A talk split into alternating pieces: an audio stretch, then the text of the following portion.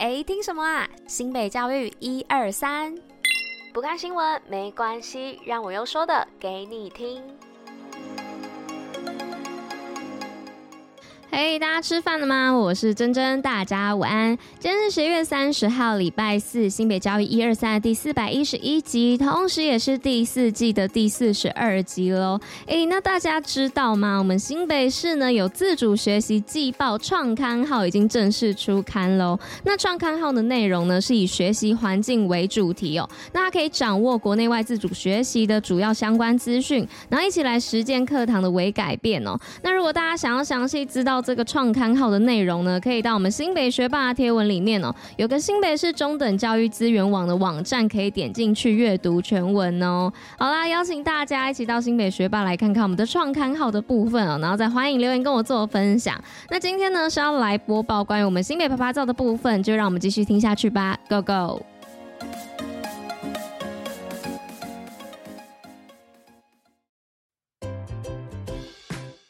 新北啪啪造。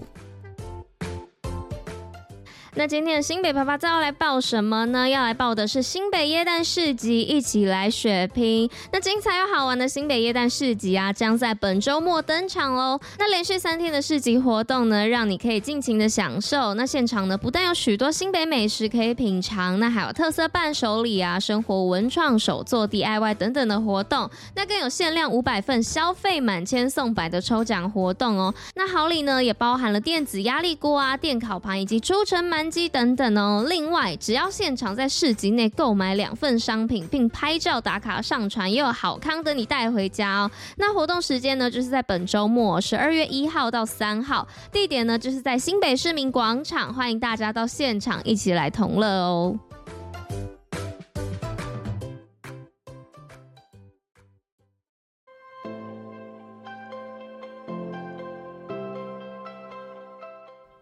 好的，那来到今天新闻分享的部分喽。那今天新闻分享第一则呢，是锦和高中携手公所防灾士培训。那新北市立锦和高中呢，为了培养学生防灾意识、知识以及专业的技能，那在推展教育部防灾校园建制进阶学校计划的同时呢，特别在今年度起推动校内师生参与内政部的防灾士认证哦，让青年学生呢能够充分展现可塑性，那具备自救和互助的能力哦。那在必要时，时呢，单纲协助学校以及社区的角色职能，那强化与落实防灾工作，开发社区防灾新特色，让景和高中青少年学子呢成为青年防灾市，共同守护家园。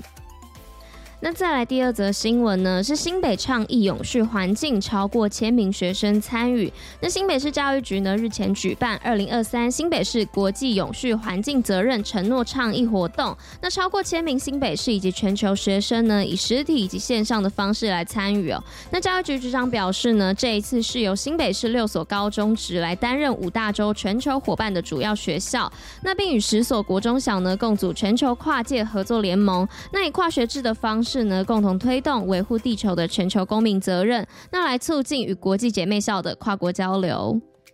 那来到第三则新闻的部分，是教育部教学卓越奖揭晓，新北夺三金六银，全国第一。那教育部一百一十二年度教学卓越奖呢，在日前揭晓，那新北呢总计入围九队，那为全国入围最多学校的县市哦，并且呢还获得三金六银的佳绩。其中金山高中、插脚国小、深坑国小、富士幼儿园等三所学校呢都荣获金质奖。那板桥高中、玉林国中、南势国小、三峡国小、牡丹国小、莺歌幼儿园等。六所学校呢荣获银质奖，成绩亮眼，那也展现了新北学校的多元特色以及课程扎根成果。最后呢，来到今天第四则新闻的部分，是新北受赠感恩家长会长，期盼成学校老师坚强后盾。那新北市政府呢，日前举办了一百一十二学年度公司立高中职暨国民中小学家长会会长受赠以及感恩大会。那教育局表示呢，新北市在学校以及家长的齐心齐力下，缔造超过百项全国第一以及全国首创教育的成果。那在地就学率呢，也迈向了八成哦，那是逐年来创新高。那感谢充满热忱的家长会长呢，全力支持教师为孩子付出，那也成为学校老师最坚强的后盾哦。期待未来会长们继续担任新北教育最佳的伙伴。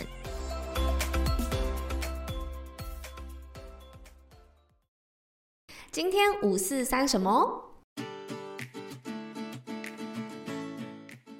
OK，今天来到五四三的部分，要来跟大家分享什么呢？要来分享的就是关于可乐果，你可能不知道的几个小知识。那可乐果呢，是多数台湾人的童年回忆哦。那从以前到现在呢，都是许多人最爱的零食之一。那这个大家从小吃到大的零食呢，除了大家平时时常讨论的蚕豆病患者能不能够吃可乐果之外，其实呢，还有着一些大家意想不到的冷门小知识哦。那第一个小知识呢，是有关于可乐果的起源。那其实事实上呢，最初的可乐果确实是一种蚕豆制品。那一九七零年代呢，台湾正值经济起飞，那许多创业家呢都愿意放手一搏来大胆尝试哦。那将心中所构想的商品啊，或是行销方式来付诸实现。而联华食品董事长李开元的父亲李国恒先生呢，也是其中一员哦。那他购买了一台制面机，想要在市场上啊创造出与众不同的新商品。那刚开始呢，他尝试了各式各样的食材，那意外发现呢，以蚕豆为主要原料的产品啊，在油炸之后口感酥脆，或许呢会受到人们的欢迎哦。于是呢，李国恒先生将它带到热闹的迪化街来贩售，结果真的大受好评。而这种美味的零食呢，也就这样在台北各地传开来了。那直到一九七一年时啊，这种螺旋状的零食才终于以可乐果为品牌名称，在台湾正式上市。那再来第二个小知识呢，是跟可乐果的形状有关哦。那说到可乐果呢，大家脑中第一个浮现出的画面，应该就是那个如同电话线般的螺旋造型哦。然而呢，可乐果之所以长成这个造型啊，是因为李国恒先生觉得这样炸出来的成品特别的酥脆哦。但是呢，也随着这一项食品的声名远播哦，那可乐果的产量需求呢，渐渐的变大哦。那生产时的油温啊、时间啊、原料的湿度等比例啊，却变得越来越难控制了。那使得螺旋状无法完美的成型哦，那在发现这个问题之后呢，李开元先生则进行了一连串的反复试验哦，